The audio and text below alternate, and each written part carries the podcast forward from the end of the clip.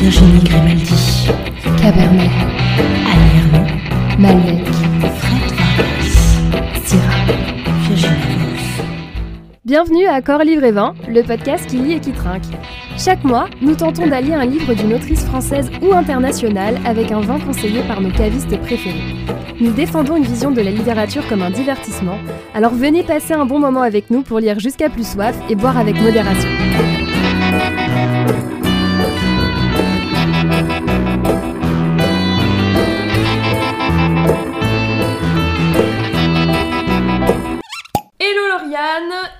À toutes et à tous. On se retrouve ce mois-ci pour vous parler de Sorcière, la puissance invaincue des femmes, l'essai de Mona Chollet. Et pour ne rien changer, j'anime ce podcast avec Laura, ma superbe acolyte, et non pas alcoolique. Attention, la distinction est importante. Merci beaucoup Lauriane pour alcoolique, je ne sais pas, en tout cas pas encore. Alors moi, Charmed, Sabrina l'apprentie sorcière, les ensorceleuses, Witch, les sorcières du beffroi, Hermione Granger, évidemment, ou Granger, je sais pas. Euh, on peut dire que mon enfance a été bercée par des déclinaisons de sorcières. J'ai toujours adoré la figure de la sorcière, et étrangement, ça a un peu toujours évoqué la liberté pour moi. C'est une façon, c'était une façon de pouvoir vivre sa vie et qu'on nous foute la paix, en gros. Hein.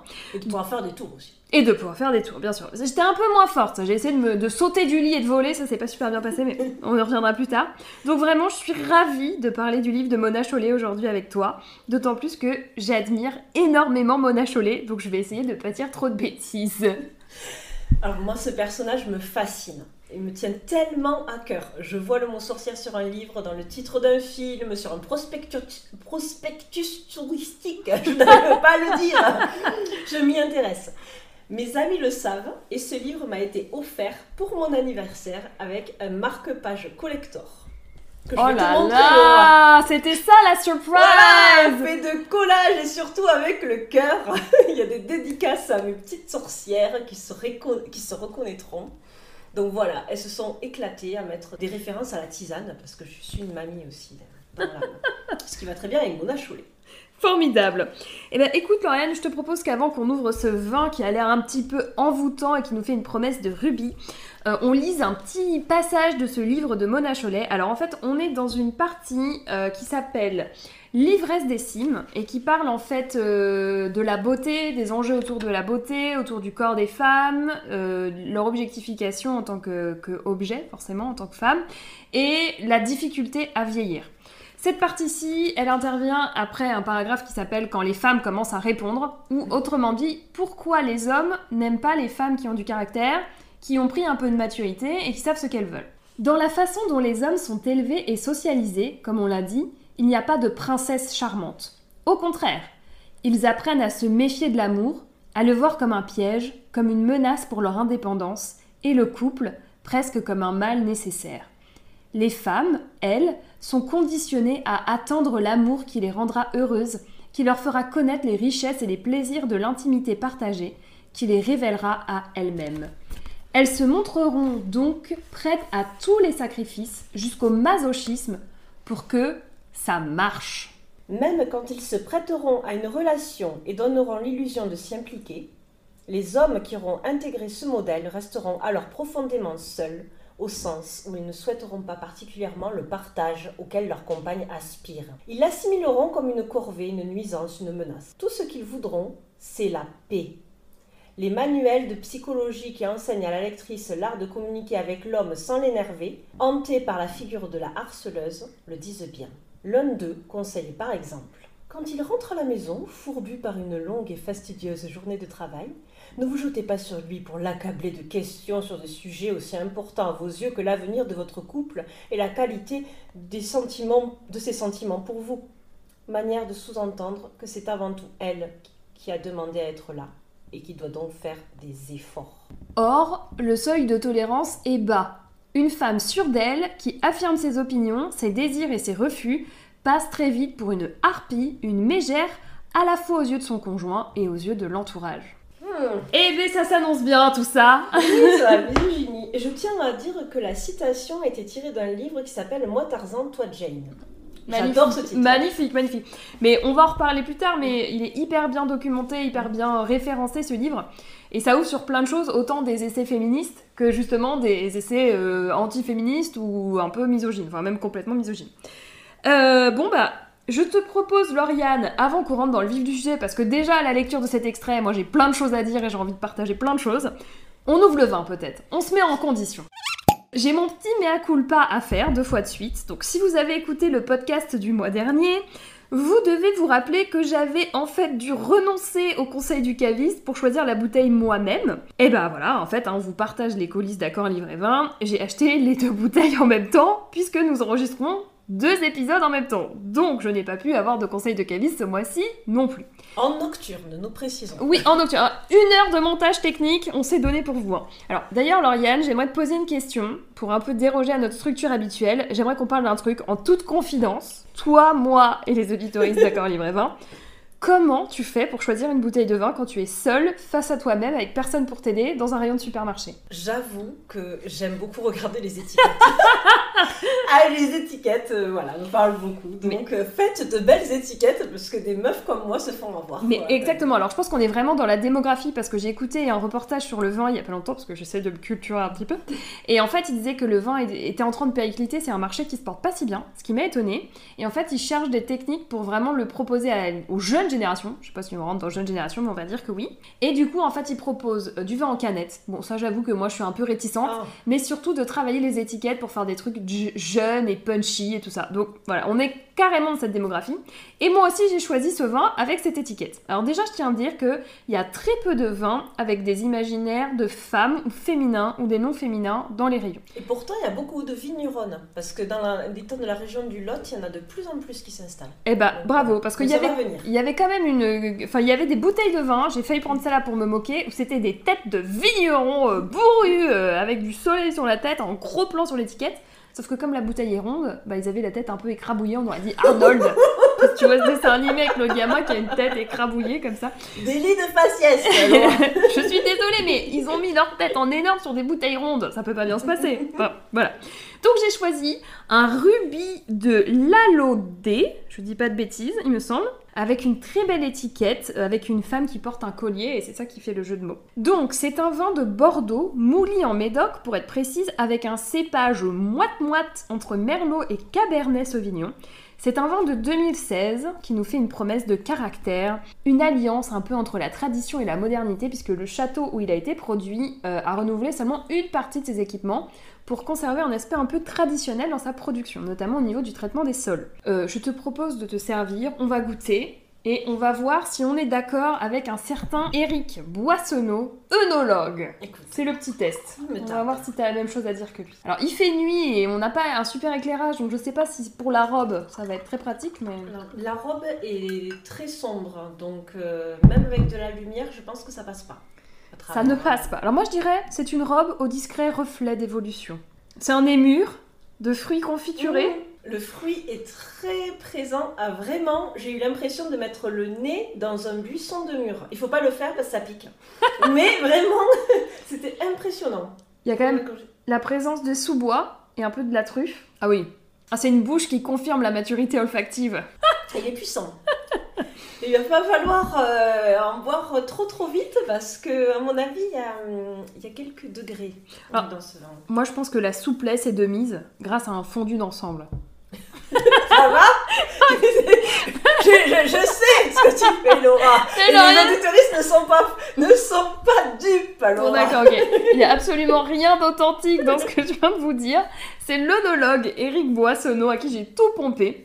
Moi, je trouve qu'il est fort ce vin. Voilà, si j'utilise mon propre vocabulaire. Il est très fruité, effectivement. Euh, je pense que ça fait probablement partie des vins les plus matures qu'on ait goûté. Mm. On a fait beaucoup de vins jeunes à Accord Livré Vin qui étaient un peu pétillants, très frais. Celui-ci, il a plus de corps. On, on sent qu'il date de 2016, tu vois. a, un il a vécu des choses. Et puis il y a pas mal de tanins. Mm. Ce qui est étonnant pour euh, les cépages qui sont choisis, mais euh, Bon, alors, quelle image ça t'évoque, à part le buisson de murs sauvages, Lauriane? Ah, moi ça m'évoque les, les pieds qui, qui collent dans la boue quand même. La tourbe, j'ai envie de dire la tourbe. Oui, une tourbière, oui. Oui, on, a- on- on peine quand même à avancer, mais il y a quelque chose de moelleux sous le pied qui est agréable, qui fait que la pesanteur n'est pas totalement sentie. Ah, comme sur un balai de sorcière finalement. Comme sur un balai, mais qui n'arriverait pas trop à décoller. Ah oui, Encore. t'as le cul lourd quoi. Moi, j'ai le cul. T'as pas, été chez Basic Fit encore. ok, ok. Tu as quelques images, toi, Laurent? Moi, je vois euh, bah, la mer Rouge dans la Bible. Je vois Moïse séparant les eaux. D'accord. C'est à la fois euh, une scène lourde de sens, mais en même temps légère, volatile. Tu vois, c'est un subtil alliage Et finalement. puis, de la- il y a un petit peu de magie quand même. Il y a un petit. Ah ben. C'est le livre de la magie. Ah, mais Ah, on complètement. tape sur les cailloux, il y a de la farine. On tape sur la mer, elle se fait en deux. Ah, c'est c'est excellent. C'est magnifique. Bon, écoute, euh, Lauriane, j'ai envie de te dire à la tienne, à la mienne et aux belles lettres. lettre santé. On Chat. n'a même pas trinqué. On, met, Ouais. on est complètement, on est à la ramasse. Là, on a mis trop de temps à brancher ce micro. Moi, je suis complètement retournée. Allez. Bon, c'est pas tout. Là, on a fait des beaux efforts sur le vin, mais il faut quand même qu'on parle du livre. Lauriane, dis-nous tout. Ensorcelante et élégante. C'est la couverture blanche et rose qui nous invite à enfourcher le balai en babouche et chapeau pointu dès le plus jeune âge. Oui, c'est une enfant déguisée qui pose sur une photographie noir et blanc près du titre Sorcière, la puissance invaincue des femmes, l'essai de Mona Chollet.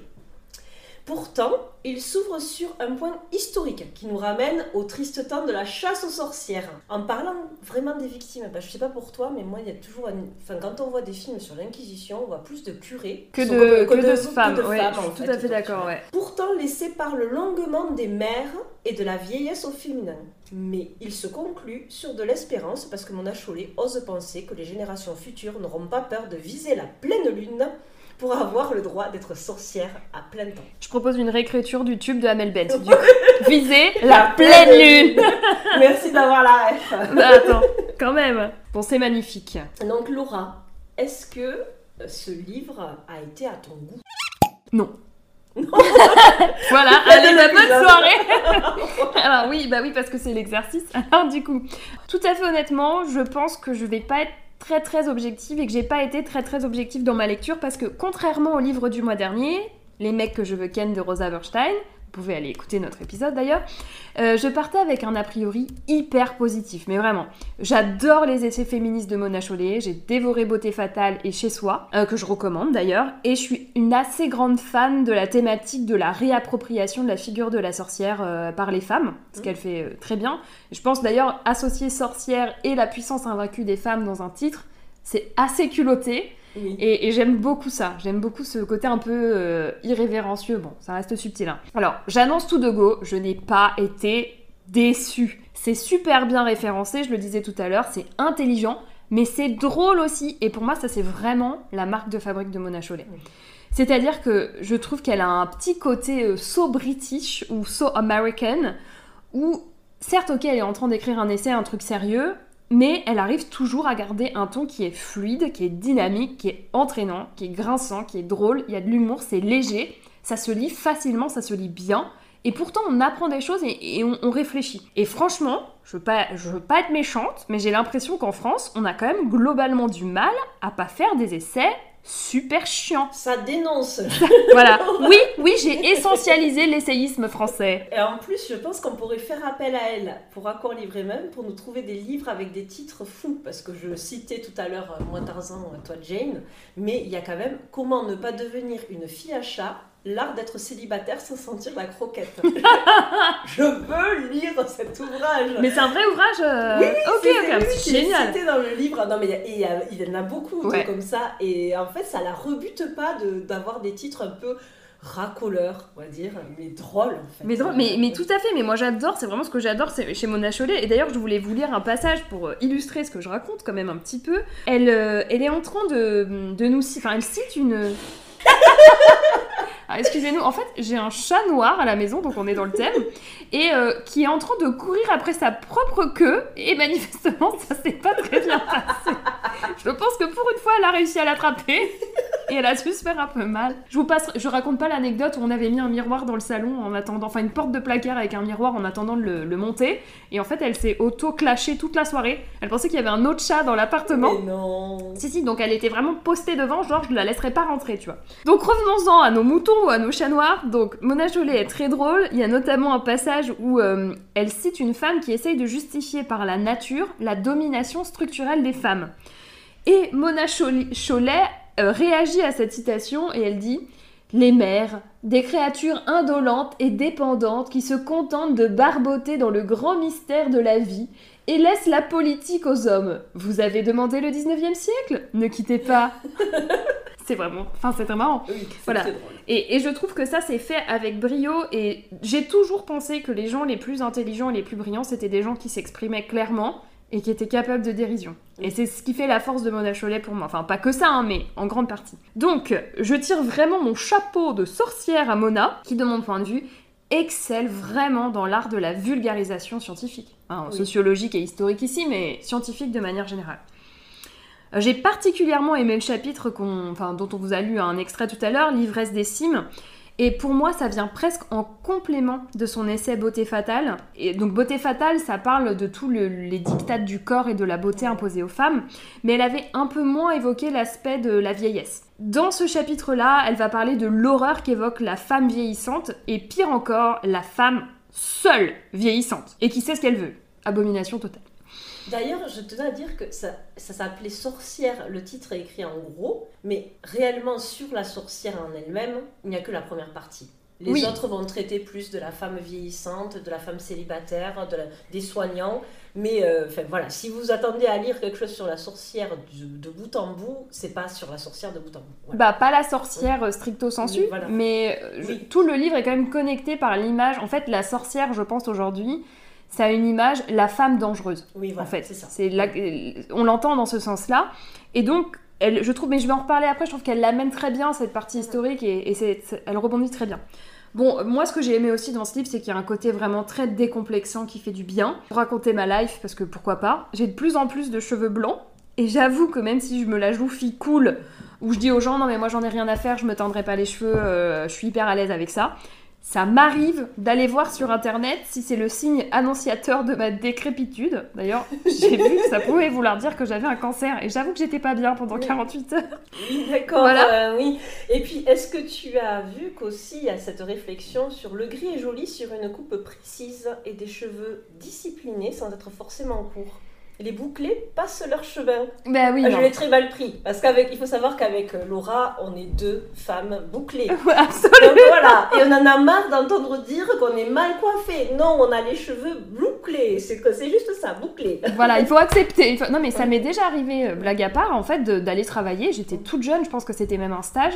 Et, euh, et en fait, je suis venue avec mes cheveux naturels, ce que j'osais pas trop faire à l'époque, je le faisais de temps en temps, et je me suis pris une réflexion. T'es pas coiffée aujourd'hui, tu vois Donc, euh, faut arrêter de stigmatiser les cheveux bouclés. Faites de la pédagogie sur vous-même. Si, ça, me- si jamais c'est votre cas, si vous pensez que les gens qui ont des cheveux bouclés sont mal coiffés. Déjà, c'est très dur de s'occuper de ces boucles.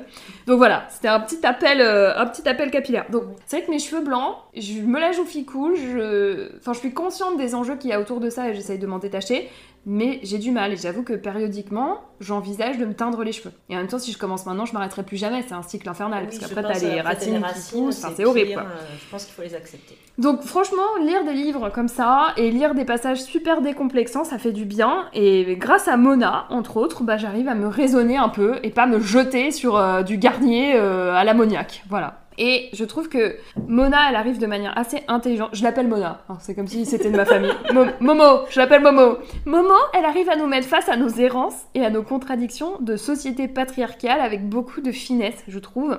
Elle part d'idées reçues qui sont encore très ancrées aujourd'hui, mais que finalement on remet difficilement en question parce qu'elles font un peu figure d'évidence, on n'y pense pas vraiment, euh, qu'on qu'on connaît pas forcément les origines de ces croyances et tout un tas d'autres raisons que je n'ai pas forcément là, et elle arrive très judicieusement à nous faire réfléchir et nous faire comprendre les mécanismes d'asservissement par la pensée qui nous enchaînent encore trop souvent en tant que femme et, et évidemment en tant qu'homme.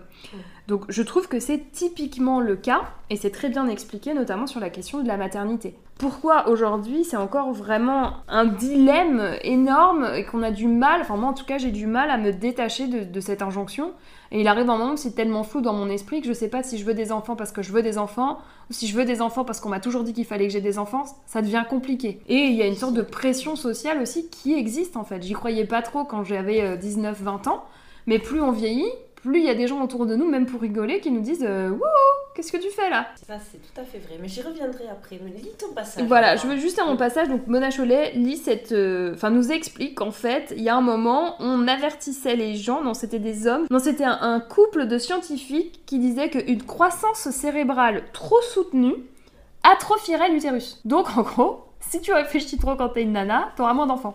Alors, ce qu'ils n'avaient pas compris, c'est que si tu commences à réfléchir en tant que femme, c'est-à-dire au climat, euh, à la pauvreté, euh, peut-être même d'un point de vue philosophique, à la mortalité ou la souffrance, c'est à partir de là que tu commences à remettre en question le fait d'enfanter. Ou aussi aux implications de l'accouchement, etc., à la surmédicalisation, aux violences obstétricales. C'est plutôt là, tu vois. Donc, Oui. ça n'atrophie pas ton utérus, ça te rend moins con en fait. C'est ça. Donc voilà, j'avais envie de dire ça. Et j'aimerais juste terminer avant de te laisser la parole, Lolo, euh, en disant que voilà, moi si j'ai un, juste un petit bémol, mais c'est vraiment histoire d'être chiante en fait, c'est que quand on a lu beaucoup d'essais féministes, qu'on s'intéresse énormément à cette question, qu'on a déjà fait pas mal de recherches, Mona Chollet, ça reste quand même vraiment de la vulgarisation. C'est pour rentrer dans ces thématiques-là. C'est une très très très belle porte d'entrée hyper intéressante, hyper enrichissante. Si vous êtes déjà quelqu'un qui est averti à ces sujets-là, pas forcément sur Sorcière, mais peut-être sur Beauté Fatale ou, Chez Soi, ou même Réinventer l'amour qu'elle a écrit, peut-être que ça va vous paraître un peu comme un enfonçage de portes ouvertes. Mais si ça vous paraît comme un enfonçage de portes ouvertes, bah c'est super bien. Ça veut dire que vous avez déjà réfléchi à plein de sujets, mais croyez-moi, il y a des gens à qui on met ça entre les mains, ça, ça a été mon cas, et qui me disent mais tu es complètement folle, c'est la révolution. euh. Oui.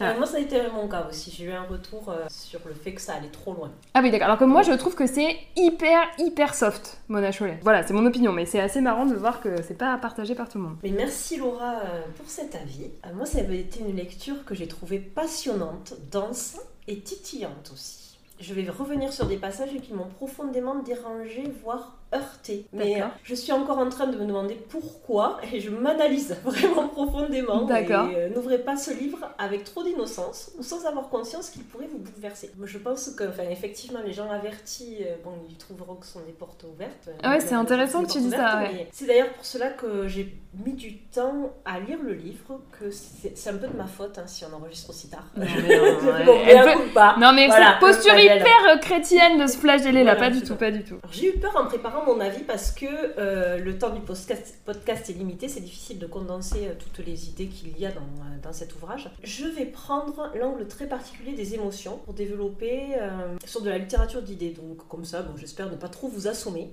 Oh je ne là, risque ça pas va de être- dire trop de bêtises. Ça va être magnifique, je sens. Donc séquence nostalgie heureuse déjà. Donc il y a une notion qui est assez centrale dans, euh, dans l'essai, c'est celle d'indépendance et d'autonomie et qui ont été diabolisées par la société. Le célibat c'est mal vu pour une femme, les femmes matures sont très mal vues, euh, les femmes capables de se soigner elles-mêmes, de nous donner la vie sans, sans avoir d'aide extérieure, c'est très mal vu. Donc voilà, c'est tout ce que la sorcière concentre. Ça m'a touchée parce que ça m'a fait penser à ma mamie Odile, qui est aujourd'hui décédée. Et en fait, à sa bande de copines, elles étaient toutes veuves. Très libres, en fait, de rire. Je sais que ça n'a pas été forcément facile pour ma mamie avec les hommes, et ses femmes aussi. Et, euh, et en fait, je me suis dit peut-être que cette période euh, bah, de vieillesse, ça a été peut-être une des plus belles périodes de sa vie.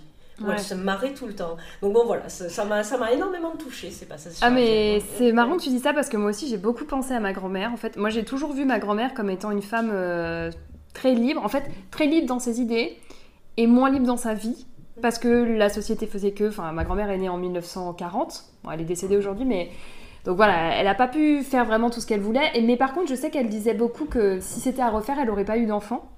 Et, euh, et je sais qu'aujourd'hui, en fait, c'est une conversation que j'adorerais avoir avec elle parce que je comprends tellement, en fait, pourquoi elle s'est dit ça et, et je trouve que c'est tellement avant-gardiste et, et d'assumer cette position, en fait. euh. Donc ça m'a aussi fait penser à ma mamie et, je me dis, mais voilà, en fait, c'est des questionnements qu'on a depuis des générations, tout Oui. simplement. Effectivement, mais qu'elle n'osait pas. C'est bien que ta grand-mère euh, ose dire ça, enfin son âge, tu vois. Ose dire Bah, je sais pas si elle osait vraiment le verbaliser, mais euh, en fait, on l'a toujours su. C'était un truc qui était peut-être pas dit tel quel, mais c'était un truc qui se savait, tu vois. Et c'est vrai que c'est une conversation que j'aurais aimé avoir avec elle, puisque c'est des questions que je me pose aujourd'hui en tant que femme. On va passer sur quelque chose d'un peu plus joyeux, ou pas du tout, parce que je vais passer à la séquence euh, qui m'a fait paniquer.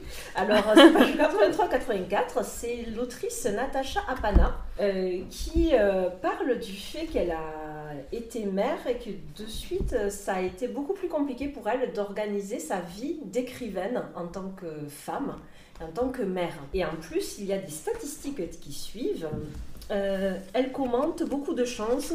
Je crois, euh, donc elle parle d'un auteur qui dit que lui, euh, il trouve le temps, de- il est père, mais il trouve le temps d'écrire parce qu'il a beaucoup de chance. Et en fait, beaucoup de chance, c'est la façon moderne de dire j'ai une épouse formidable. Et elle fait les comptes. Flannery O'Connor, Vi- Virginia Woolf, Catherine Mansfield, Simone de Beauvoir, pas d'enfants. Toni Morrison, deux enfants, a publié son premier roman à 39 ans. Penelope Fitzgerald, trois enfants, a publié son premier roman à 60 ans.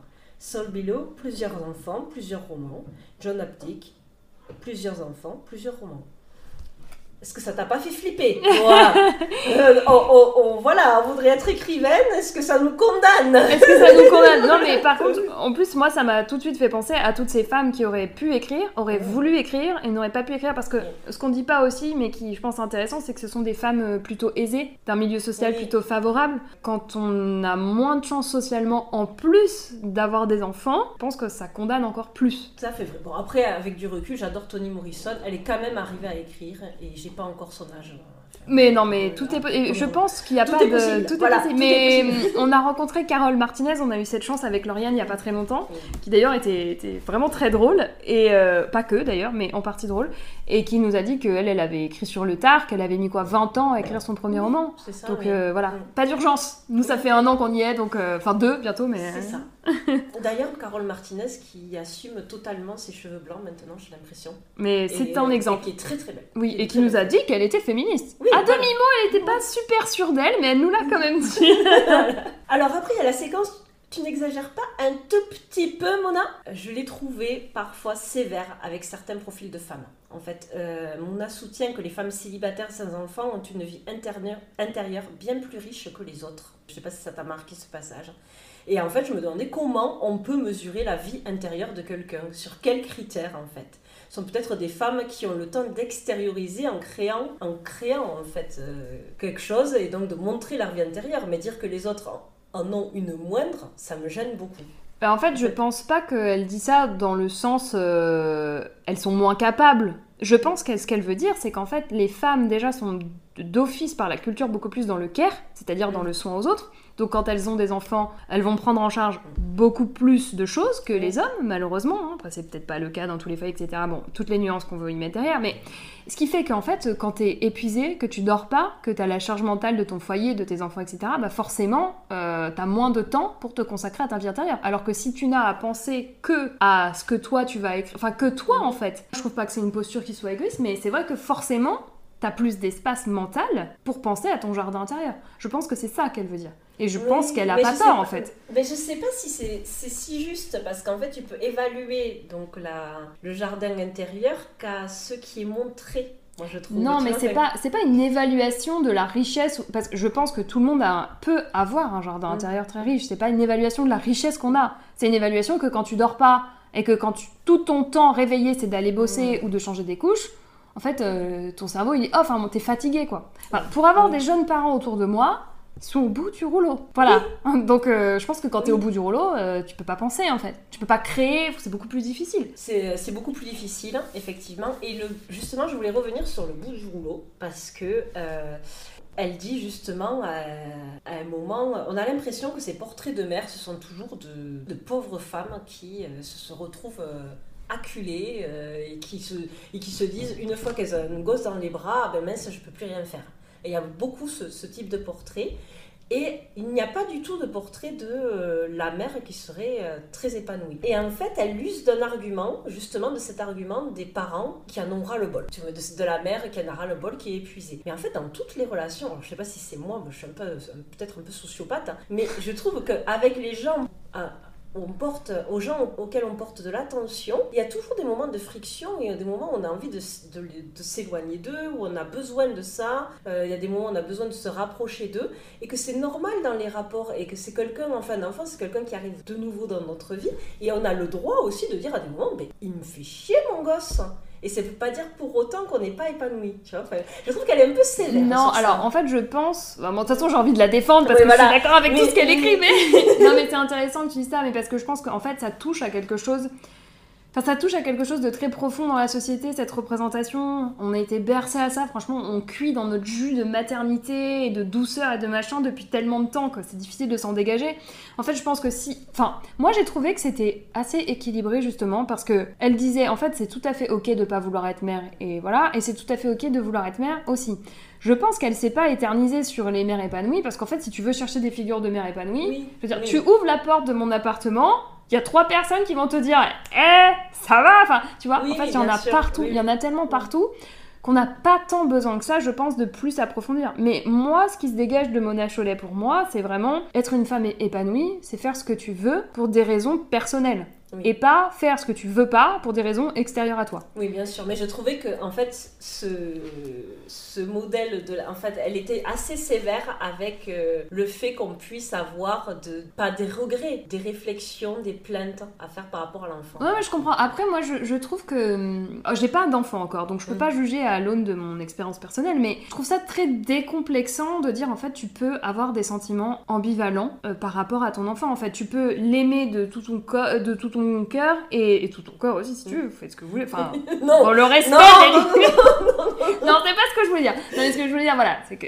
tu peux aimer ton enfant vraiment euh, profondément sans aucun doute, et en même temps euh, ressentir de la frustration, d'accord? Enfin voilà, l'ambivalence du sentiment maternel et le fait que ce soit pas un truc qui se déclenche chez toi comme un bouton on-off Oui. et qui fait de toi subitement une mère parfaite, c'est ça fait du bien, je trouve. Oui. Enfin, on en parlait avec mon conjoint pas plus tard qu'hier, et en fait, c'est vrai qu'un père, on n'attend rien de lui, quoi. Il nourrit son enfant une fois dans le mois, c'est un héros. Une mère, elle doit être en train de jongler avec du feu, mettre sa tête dans la gueule d'un lion, et en même temps faire tout sur son gosse.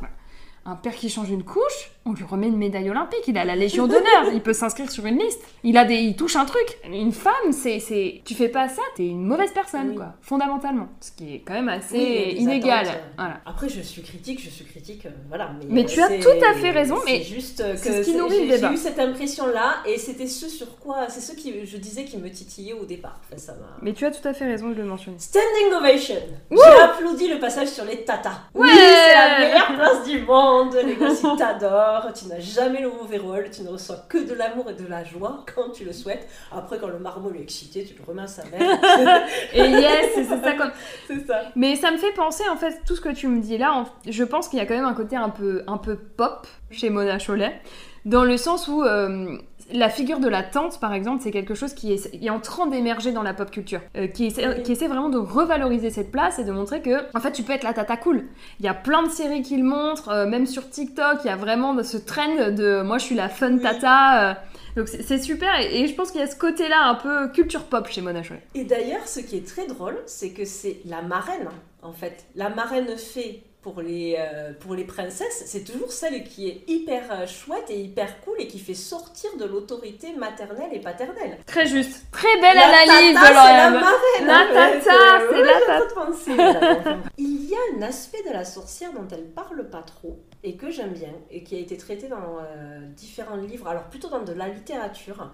C'est l'acceptation euh, que la puissance de la femme, ça puisse, ça puisse être sa sensibilité totale, sa, Mm. sa très grande sensibilité. Mm. Et ça, ça manque un tout petit peu. Et il y a des autrices comme Marianne Diaye ou Toni Morrison qui peuvent le mettre en avant. Que justement, euh, c'est appréciable ce serait peut-être le masculin qui devrait se réajuster à tout ça, à cette sensibilité. Oui, alors moi pas, je suis... c'est pas forcément de la puissance. euh, Non, la sensibilité peut être la puissance. D'ailleurs, c'est marrant parce que je vais en parler tout à l'heure dans ma recommandation du mois. C'est exactement mon sujet. Oui, oui, je suis d'accord avec toi. Après, c'était peut-être pas forcément son propos ici, mais mais il y a, il y a beaucoup de, de personnes. Là, j'ai pas de nom qui vient en tête qui réfléchissent sur euh, en fait comment on redonne sa juste place à la puissance féminine et qu'est-ce que ça veut dire. Et par exemple, j'ai fait, euh, j'ai fait une- un stage d'improvisation euh, l'année dernière à- dans une compagnie grenobloise qui s'appelait euh, l'École des gens, je crois. Et on avait une super metteuse en scène, Selena Hernandez, qui, qui travaille là-dessus en fait et qui essaye de réinventer les figures féminines dans le théâtre d'improvisation. Et en fait, parce que souvent, par défaut, quand on veut jouer une femme forte, on joue une femme euh, masculine, virile. Mm. Et en fait, elle essaye de faire travailler là-dessus sur comment je peux être une femme de pouvoir, avec tout ce que ça peut sous-entendre, hein, chef d'entreprise, euh, je sais pas, euh, gourou, même une mère, en fait, tout ce que ça peut sous-entendre, sans forcément passer par les codes de la virilité ou de la masculinité. Mais tu sais que je viens de penser à quelque chose. Il y a un personnage que j'aime bien faire en impro aussi. Et euh, c'est euh, justement une espèce de reine ou bien de sorcière. Et à chaque fois que je le fais, je fais une voix très très grave. Ah bah voilà, Mais voilà. Non, non, mais maintenant ton personnage aurait...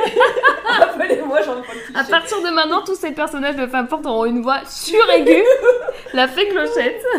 Non mais je trouve que c'est hyper intéressant parce qu'en fait c'est des choses auxquelles on ne réfléchit pas et on a des réflexes qui nous sont acquis de la culture, qui nous imbibent comme ça. Et il y a des gens qui sont en train d'y réfléchir et qui essayent de faire bouger les choses sur tous les fronts. Par exemple, je suis pas du tout d'accord avec le truc des gens qui disent oh non mais euh, se poser des questions sur le langage et la langue c'est vraiment pas le problème principal. En fait je suis pas d'accord. Mm. La manière dont on parle c'est la manière dont on pense. Si on change le langage, on change la manière dont on voit le monde. Donc c'est aussi important que tous les autres sujets pour moi. Oui. Après, on peut moduler évidemment quelqu'un qui se fait frapper. Bon, voilà, on va peut-être le traiter en priorité, évidemment. Mais ça fait partie des sujets, Oui, il ça faut pas les partie. négliger. Mona m'a fait peur en m'annonçant qu'en tant que femme noire, ma santé n'était pas prise au sérieux. Pas autant prise au sérieux que pour les femmes blanches aussi. Mais je pense que malheureusement, c'est Oui, assez vrai. hein. Et elle m'a fait rire aux éclats quand j'ai appris que c'est Louis XIV qui avait sacralisé la position du missionnaire. Oui. Ah mais ça Magique Mais Louis XIV, en fait, a conditionné beaucoup. C'est pour ça, en fait, que dans les discours politiques, on est toujours coincé à l'âge d'or de la France, Louis XIV. On n'arrive pas à dépasser. Il a, il a tellement codifié nos us et coutumes qu'on n'arrive pas à en sortir, quoi. Mais d'ailleurs, euh, âge classique. Voilà, voilà. Mais aussi la position d'accouchement, avec les pieds euh, Oui, écartés, pour qu'on puisse en fait voir ce qui se passe. Ah oui, c'est vrai, oui, oui, c'est Ouais. ça aussi. Et ça, franchement, ça c'est quelque chose qui m'énerve énormément, en fait. Euh, pourquoi on devrait se mettre à la convenance d'un mec qui nous regarde, en fait Mm. C'est pas le sujet. Donc mon avis, euh, je l'ai donné. Et ben c'était très intéressant, merci pour cet échange. Je pense que c'est peut-être l'un des échanges les plus euh, fournis et peut-être opposés qu'on ait eu depuis le début du podcast. Mais C'est vrai, Qui montre oui. la richesse aussi de- des réflexions que, auxquelles peuvent amener Mona Cholet. J'ai bien dit que je m'étais un peu laissée submerger par mes émotions, donc euh, j'ai peut-être pas une vision aussi lucide que la tienne. Non mais, Bon. non, mais moi aussi j'ai des émotions. On, on dirait pas, comme ça. je ressens des choses de temps en temps. Ne serait-il pas l'heure de faire part de notre interview Oh là là là là Et là, Je me resserre du vin. et là, on a changé un tout petit peu le format. Parce que, bon, Mona Chollet est une femme très très prise. Qui Oui. a autre chose à faire que de venir nous parler dans Accord Livré 20. On Absolument. le dire. On ne lui en veut absolument, Absolument pas. On la pardonne et d'ailleurs si elle veut venir plus tard, on l'accueillera en grande pompe. Voilà, exactement. Avec de, de grands crus. Avec de grands coups. Ben, du coup, ce mois-ci, qui c'est qu'on va rencontrer Alors, nous allons rencontrer Chrysalide. Oh là là. Chrysalide, euh, qui est une sorcière des temps modernes qui vend des quartz roses sur son shop Etsy, quand elle ne fait pas des cérémonies de culte à la lune rousse dans le Périgord. Alors évidemment, c'est une interview qui est toujours aussi barrée et fictive, mais complètement exclusive. Nous passons la porte du café des belles lettres. Bonjour Chrysalide. Bonjour. Écoutez, trinquons d'abord à cet épisode? Alors moi je ne bois pas de vin, hein, j'ai arrêté, j'ai dit non à l'alcool. Euh, je ne bois que de la fermentation de lait de brebis. D'accord. Mais ça vous fait un teint magnifique. Merci, merci. Beaucoup. J'utilise un gua sha aussi, c'est pour ça.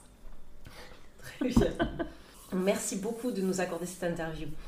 Chrysalide, pourquoi avoir choisi de vous présenter comme une sorcière?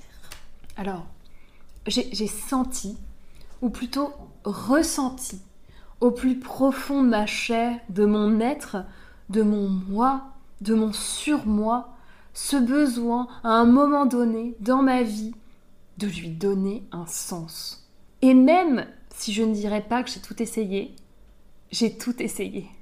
Le yoga, le tantrisme, le tricot, le crochet même, j'ai acheté une yaourtière, j'ai mangé des graines de pavot en fonction des cycles lunaires, je me suis nourrie de soleil et d'amour exclusivement, et j'ai jeûné tous les septièmes jeudis du carton de la Voie lactée. Ça va vous choquer, mais rien n'a fonctionné. Voilà, Rien du tout. rien. Je n'ai trouvé de sens au sens qu'en incarnant cette voix profonde et grave, un peu masculine d'après ce que vous disiez, presque sexuelle des femmes, en me revendiquant sorcière. être une sorcière est un moyen de lutte pour moi. Je suis ravie que vous ayez trouvé votre voie après tous ces détours, euh, toutes euh, ces déviations, ces itinéraires bis de la vie. C'est c'est Il magnifique. fallait se perdre pour mieux se retrouver. En faisant quelques recherches, nous avons découvert qu'il y a encore 4 ans de ça, vous étiez comptable pour une société d'intérim et que vous vous appeliez Sophie. Comment vous expliquez ce revirement de situation? Je pense que votre lecture est fausse et complètement orientée par les codes de notre société contemporaine néo-capitaliste. Vous avez, ma chère, si je peux me permettre, une lecture très linéaire du temps. Moi, je ne pense pas qu'il y a un avant chrysalide et un après chrysalide. Je suis mon moi qui s'est révélé à lui-même. Une sorte de réincarnation? Vous, diriez- vous iriez jusque-là, Chrysalide? Je vous laisse réfléchir au mot chrysalide et ce que ça évoque pour vous. Une renaissance finalement. Le papillon. Bien sûr, bien sûr.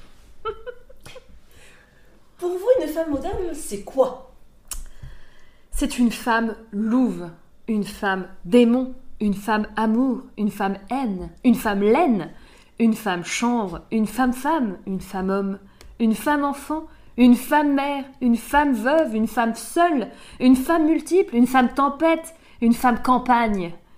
Et je pourrais continuer longtemps. Il n'y a pas la femme, il y a des femmes. On est presque sur l'hommage à Sardou, on va s'arrêter peut-être trop là dans la numération. J'ai pas dit femme des années 80. hein. On aurait pu mettre la réverbe hein, pour la femme des années 80. Vous souhaitez que les femmes se réapproprient leur corps et vous proposez de nombreuses prestations, notamment autour de la grossesse et de l'accouchement. Vous pourriez nous en parler? Alors, je préfère, hein, si ça vous dérange pas trop évidemment, le terme accompagnement à prestation. Euh, l'accompagnement au don de la vie finalement, parce que chaque mois, la mère reçoit une énergie de l'univers. Par exemple, troisième mois, la force terrestre par une séance d'acupression plantaire berbère. Huitième mois, on embaume le corps avec des feuilles bananiers et de figuier pour briser la malédiction des ancêtres. Euh, je suis là aussi pour conseiller l'achat euh, du meilleur bain naturel à remous chauffé du monde euh, à domicile à des prix tout à fait raisonnables chez mon collaborateur partenaire. Parce que chaque femme a le droit à une pression de jet adaptée à ses chakras. Donc la technologie fonctionne avec euh, ce retour à la nature, hein, c'est ça. Mais moi, je suis pas dans une opposition comme vous. Je pense pas que c'est noir-blanc, gris-vert, Oh forêt. opposition, Ville. lecture du temps, euh, on est très très différents. Voilà, vous êtes- vous n'êtes pas dans le- la quadrature de la vie, je pense encore, mais vous pouvez y accéder. D'accord. Je vous laisserai un leaflet à la fin. Vous avez un agenda de sorcière chargé parce que vous organisez de nombreux événements. Est-ce que vous pourriez donner à nos auditeurs euh, et auditrices les prochaines dates? Auditrice, comme tous les mois, euh, sabbat à la pleine lune. Alors, le point GPS est indiqué la veille en story de mon compte Instagram. Vous pouvez aussi me suivre sur mon compte Patreon. Euh, c'est seulement 3 euros par mois, c'est rien du tout. Euh, boissons et nourriture fermentée, bienvenue pour le buffet partagé, hein, mon fameux lait de brebis. Atelier fabrication de balais en bois de cagette et foin. Et mercredi prochain à la salle des fêtes de Treuil-sur-Claudette. Euh, venez nombreux. Balade urbaine sur la connaissance des plantes purgatives tous les derniers dimanches du mois. Merci beaucoup Chrysalide j'espère que nos auditeurs et nos auditrices viendront à ces événements et viendront découvrir votre univers votre lecture du temps et, Merci à vous. non-opposition. Merci à vous. Je sens qu'il y a quand même une sorte de lumière qui commence à irradier de votre esprit, de vos chakras. Je pourrais faire votre thème astral après l'émission si vous le souhaitez. Avec grand plaisir Chrysalide. Vous êtes plus apaisé, je le vois. Ouais.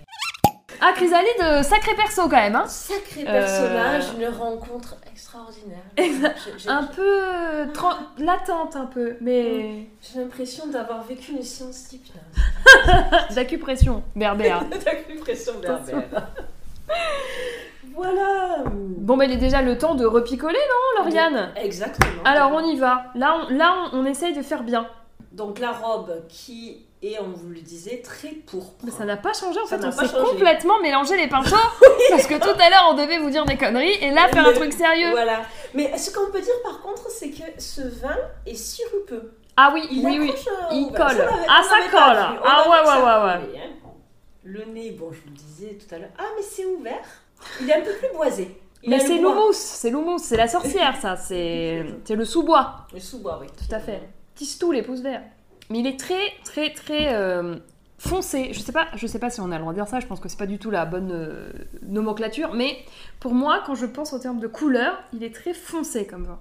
C'est-à-dire Oui. qu'il a beaucoup de caractère. Il est un peu sombre. C'est un peu presque le calice. Ah, oui. Ah, je suis dans les images bibliques. euh, Oui, oui, effectivement. pas les calissons d'Aix. Oui, c'est ça. Mais c'est le calice. Et puis, il a une belle longueur. Ah, comment En ça s'appelle? Les. Les- Alors, pour la petite anecdote, je suis allée faire une dégustation de vin. Quand je parle de ma vie, comme ça, on dirait que je, me consacre beaucoup à l'œnologie. Pas du tout, hein, vraiment pas du tout. Mais je suis quand même allée faire une dégustation de vin à Gaillac, puisqu'on vit pas loin. Et en fait, le mec du château, qui était un passionné, qui fait ça depuis 5 générations, nous disait, mais en fait, les caudalis, c'est des conneries. Personne ne compte comme ça. C'est vraiment un truc euh, de gens qui n'y connaissent rien, en fait. Donc voilà, il faut pas dire Caudalie apparemment, ou les professionnels ne disent pas Caudalie. Donc s'il y a des professionnels du vin qui veulent euh, se fighter sur Twitter en parlant de accord livré vin, mais allez-y, soyez désagréable avec votre prochain. Non, faut pas du tout prêcher ça. Non, non, non. Mais Caudalie, ce sont des soins aussi esthétiques. Et sais-tu Absolument. pourquoi ça s'appelle Caudalie? Dis-moi tout. Parce que ça reste longtemps sur la peau? Non, c'est pas pour ça. c'est pas parce qu'en fait, euh, juste, la personne qui a créé la marque était euh, d'abord sur un vignoble. Oh, Donc, incroyable. voilà, c'est ça. Incroyable. Mais oh là là là là, c'est la culture G ce podcast. Voilà, c'est la culture G. Eh ben, j'irai me coucher moins bête. Écoute, merci Lauriane. Bon, donc on va pas plus vous parler du vin parce qu'on vous en a dit beaucoup tout à l'heure. c'est un peu On s'est complètement là. planté. la reprise. Ah non, on a repris le mois dernier, Lauriane. Rappelle-toi. Nous, on enregistre dans le désordre. Parce que nous, on aime bien le challenge. Donc, Voilà. on a deux épisodes On coupera au enregistrés. on a deux épisodes enregistrés, donc on enregistre le deuxième en premier. Parce que sinon, c'est trop facile. Bon, écoute, Lauriane, moi, j'aimerais que tu me dises ce que tu me recommandes. Parce que j'ai besoin de toi, je n'ai plus rien à lire là. Euh, je voudrais ce mois-ci vous parler d'un roman très doux que m'a prêté une amie, ou plutôt que je dérobais avec euh, sa permission de bibliothèque, parce qu'il y avait marqué le mot sorcière dessus. Il s'agit de L'été de la sorcière de Kao Nashiki, un roman euh, japonais. L'héroïne est une jeune fille que sa mère a peine à éduquer toute seule, parce qu'elle la trouve très singulière, elle dit qu'elle est difficile. On sent que cet enfant porte beaucoup de mélancolie en elle et a conscience de sa différence. Donc elle l'amène chez sa grand-mère qui vit à la campagne et cette grand-mère est surnommée la sorcière. Elle apprend beaucoup, notamment des plantes du jardin et euh, sur l'entretien de la maison, mais d'une manière toujours très très douce, ce qui est particulièrement émouvant. Outre bah, qu'il y a une transmission grand-mère-petite-fille, c'est la manière dont la marginalité est représentée. Parce qu'on sent que cette grand-mère est à part, mais en même temps, elle est très bienveillante, acceptable, même familière. C'est vraiment, euh, voilà, c'est c'est la sorcière. Elle m'a fait penser à vraiment à- au voyage de Chihiro, Ah oui. quand elle qu'elle trouve euh, justement la grand-mère qui est soi-disant la sorcière également. Et, Mm. et c'est vraiment un bel intérieur, très doux. Mais chez euh, Miyazaki, il y a beaucoup de personnages de sorcières Oui. un peu déclinés sous toutes ces formes. C'est d'ailleurs assez intéressant. Je pense que ça mériterait d'être étudié. euh. Bah, merci beaucoup, Lauriane. Ça me donne envie, comme d'habitude. Euh, je pense que je peux rebondir sur la question de la douceur, justement. Moi, c'est ça que je voulais aborder. J'ai choisi de vous parler du recueil de poésie Lait et miel de Rupi Kaur, qui est une jeune poétesse féministe canadienne. Elle écrit de la poésie contemporaine, forcément, euh, sur la trajectoire d'une femme. hein, ce recueil, c'est sur la trajectoire d'une femme, sur les blessures de la vie, sur l'amour, sur la reconstruction. Alors je suis très très difficilement séduite par la poésie, c'est pas mon truc, ça me touche pas en général, mais j'ai adoré ce recueil que j'ai trouvé d'une force et d'une douceur infinie justement. Et en fait, j'en retiens une citation qui me plaît beaucoup et qui m'accompagne depuis que j'ai lu le recueil, je pense il y a trois ans maintenant. Elle écrit Être doux, c'est être puissant. Et cette phrase, je la trouve incroyable dans tout ce qu'elle implique tout ce qu'elle sous-entend, et je la trouve magnifique. Donc à mon avis, Rupi Kaur, elle offre une vision de la féminité et du féminisme comme deux versants d'une même montagne, et j'affectionne particulièrement l'idée qu'il y a tout un tas de façons d'être une femme forte, et que ça passe pas forcément par remplir les codes traditionnels de la virilité, mais ça j'en ai déjà parlé. Pas besoin euh, d'adopter un comportement typiquement masculin pour être une badass.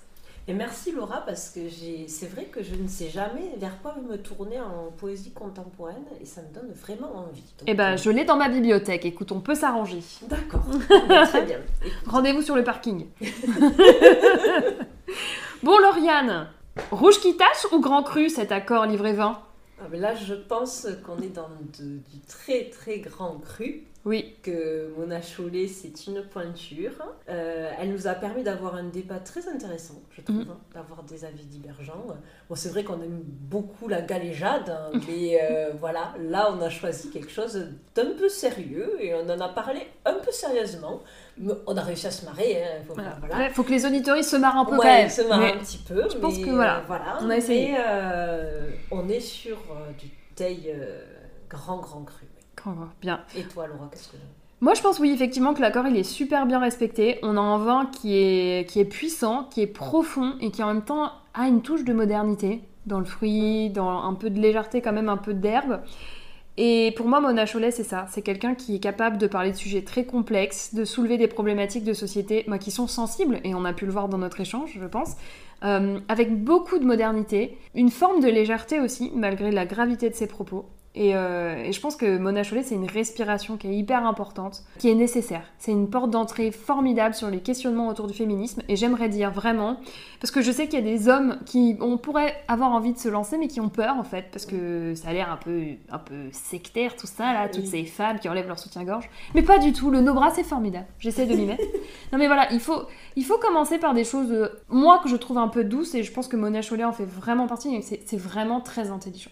Je pense qu'elle arrive merveilleusement bien à pousser à la réflexion sans braquer les gens, malgré tout. On a quand même envie de continuer sa lecture. Oui, effectivement. Et voilà, et, et se braquer, ça arrive assez vite sur ces questions-là, et elle, elle arrive à nous pousser au bout des choses. Donc voilà. J'adore Mona Chollet, voilà. Euh, viens dans notre podcast, Momo, s'il te plaît. Viens, viens. On en relit un quand tu veux. D'accord. Écoute, on fera ça pour la prochaine saison. euh, qu'on reliera Voilà. Mona Chollet. Bon bah voilà, Lauriane, c'est déjà le moment de se quitter, c'est passé hyper vite. C'est passé très très vite. Bon, un grand merci à nos auditoristes, un grand merci à Sam et Benjamin, que j'ai pris le parti de citer aujourd'hui, qui, qui nous équipent en matériel audio finalement, et bien comme il faut. hein. Bon, ça n'a pas marché, on devait avoir un micro chacune, au final on n'en a qu'un seul. Mais on est quand même là enregistré, donc c'est génial.